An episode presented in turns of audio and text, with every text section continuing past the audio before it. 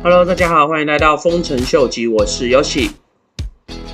相信大家稍早的时候都已经看到这个令人失望的消息，就是中国官方今天发布了将会开始禁止任何加密货币有关的交易。虽然说这已经不是第一次中国对加密货币市场做出一些比较不利的一些发言，但是今天加密货币市场仍旧是因为这个不利的消息，呈现了一片满江红的状态。Ethereum 在全世界最大的一个币池，就宣布说他们不再提供中国的矿工任何币池挖矿的一些服务，看起来就是想要规避一些有关中国政府的限制法令。虽然说像火币跟 OKEX 这些加密货币早期的交易所，他们都把他们公司移到国外，但是毕竟他们大部分的市场还是着重在中国。所以势必会对火币跟 OKEX 他们的营业额跟交易量受到一定的影响。至于说这个影响的规模到底有多大，那也要看中国各地方政府他们实施这个法令严格到什么样的一个程度。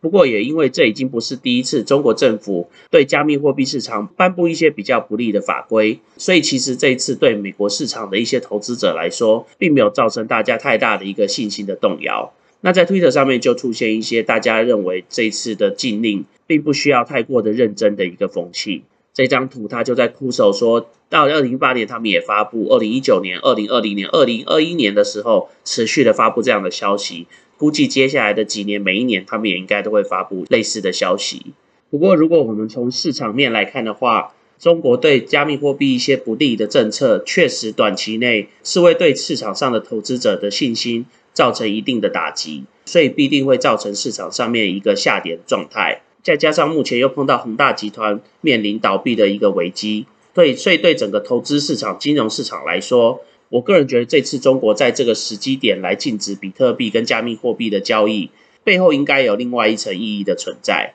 根据这几天有关一些中国经济、房地产的一些消息。再加上中国国内的一些银行在外面收不回来的负债实在是太多，所以有没有可能中国就借由这一次加密货币市场的一个禁令，让一些流动在加密货币市场的一些资金开始慢慢转回一些传统的银行跟一些传统的投资体系里面？其实也只是另外一种中国政府想要借由这样子金流的一个转向，来去解救目前中国金融市场跟银行所面临的大量的负债的一个情况。因为大家都知道，不管是在传统的股票金融市场，或是在加密货币市场里面，通过借贷来操作杠杆投资的人数不在于少数。这些杠杆的投资，不管是机构或是法人，里面可能有一些金流就是透过银行或是公司债。所以，其实大家看到中国禁止加密货币市场交易的这个禁令的时候，我觉得大家可以换一个角度想：为什么中国政府要在这个时机点做出这样子的动作？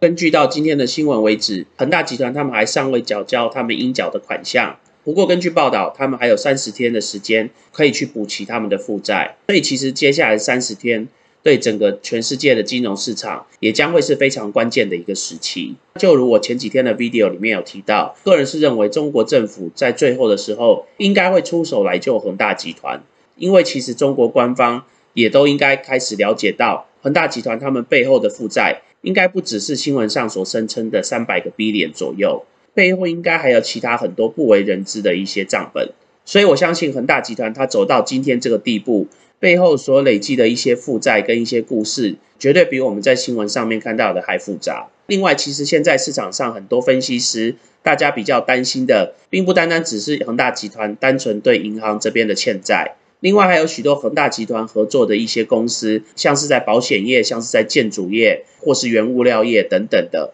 一些，其实跟恒大集团原本并没有任何一些债务相关的一些公司，期间都有可能因为长久以来跟恒大集团的一个合作关系，而透过公司债或是其他的一些商业的债务的方式来去借款给恒大集团周转。不过如果到今天为止，估计这些公司他们想要把他们的资金赎回的可能性。也是相当的低。这些在其他领域的一些公司，有没有可能因为恒大集团无法偿还他们在外面的一些借贷，而影响到这些其他原本不相关的公司本身的营运或是资金的周转？这个部分的话，我觉得就可能需要时间来去发酵。所以我觉得从今天开始，整个金融市场上应该会呈现一个比较动荡不安的一个情况。其实也就相对的会连带到加密货币市场。所以如果这个周末，正如我们前几天提到的 White Cup Distribution，比特币突然跌破四万，来到三万七左右的话，大家也不要太过的惊讶，因为肯定有许多的投资公司，他们如果需要一些现金水位的话，势必要从各地方将他们的一些投资给抛售出来，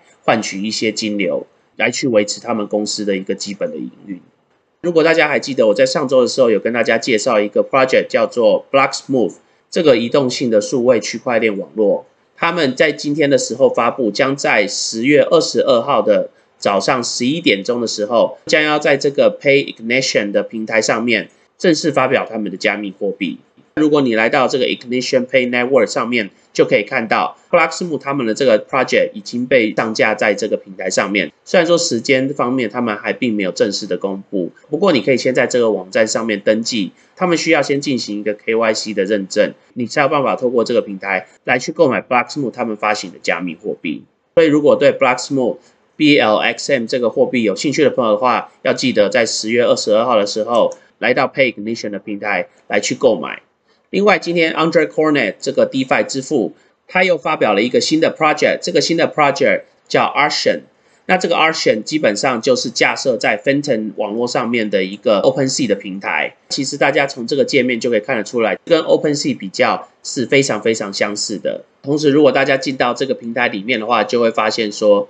这边各项的东西的设置，其实就像是 OpenSea 的一个翻版。不过也提供在 Fenton 网络上面的朋友，另外一个可以交易 NFT 的一个平台。另外，如果你有兴趣想要透过质押赚取一些 Ethereum 的朋友，可以来研究一下这个 project 叫做 Infinity Token。这个 project 其实它背后的理念很简单，基本上你就是透过 Infinity Token 就会固定的收到百分之五的 Ethereum 的回馈。这个 IT 的货币它百分之九十六都已经传送到 Uniswap 上面，让大家去交易。其中另外三 percent，他们放进了一个叫做 Growth Wallet 里面，让所有有在投资这个 project 的朋友，可以透过这个钱包来去获得一些额外的分红。他剩下的一个 percent 将会投资到有关太空的一些合作项目，像是 SpaceX 等等的。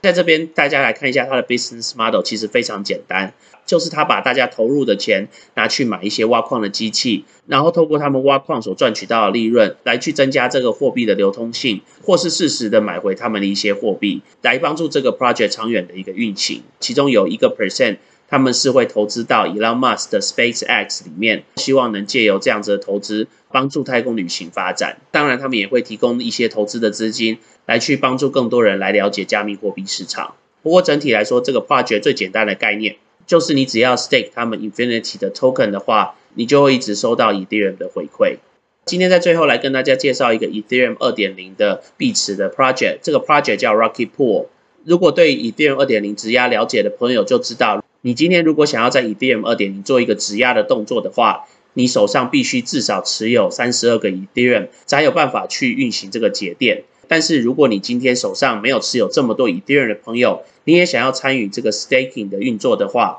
，Rocky Pool 这个完全的去中心化的区块链币池，将是你可以 stake 的其中一个非常好的 solution。大家可以看到他们提供的服务里面，第一个你可以存入最少零点零一个 Ethereum，就可以开始你的质押的一个运作。当你存入这个 Ethereum 的时候，你会获得一个叫 R Ethereum 的 token，换取这个 R Ethereum 的 token 以后，你就可以质押到你想要参与的币池里面。如果你今天手上有比较多的一点的 Ethereum，但是你又不想要存入全部的三十二个 Ethereum，你就可以选择他们另外一个服务。是只需要存入十六个 Ethereum，然后同时你去运行一个节点，在这个部分的话，Rocky Pool 他们就会帮你配置剩下另外需要十六个 Ethereum 的货币来去组成一个完整的节点。当然，如果你是选择这个服务的话，你本身所获取的回馈相对于的是会比较多，但是也因为你有在运行一个节点，所以相对于的你的风险也稍微会大一点。不过，相对于你直接质押三十二个 Ethereum 的风险，还是会比较小一些。所以，如果你是比较喜欢分散风险的朋友的话，也可以考虑他们的这个方案。当然，如果你是一个开发者的话，你也可以透过 Rocky Pool 他们的平台来去跟你们自己的 D App 或是钱包，或者是一些去中心化的交易平台做一个相关性的连接，来去质押在 Ethereum 的网络上面。那 Rocky Pool 这个完全的去中心化的币池平台，它的主网 Mainnet 在短期内将会开始上线。所以如果对这个 project 有兴趣的朋友的话，或是对他们家的 native token Rocket Pool 有兴趣的朋友的话，也可以来去研究一下。那我们今天先聊到这喽。如果喜欢我 content 的朋友，麻烦帮我按赞、订阅、分享、开启你的小铃铛。那如果对我的 content 有任何看法的朋友，也麻烦帮我在下面留言。那我们今天先聊到这喽，拜拜。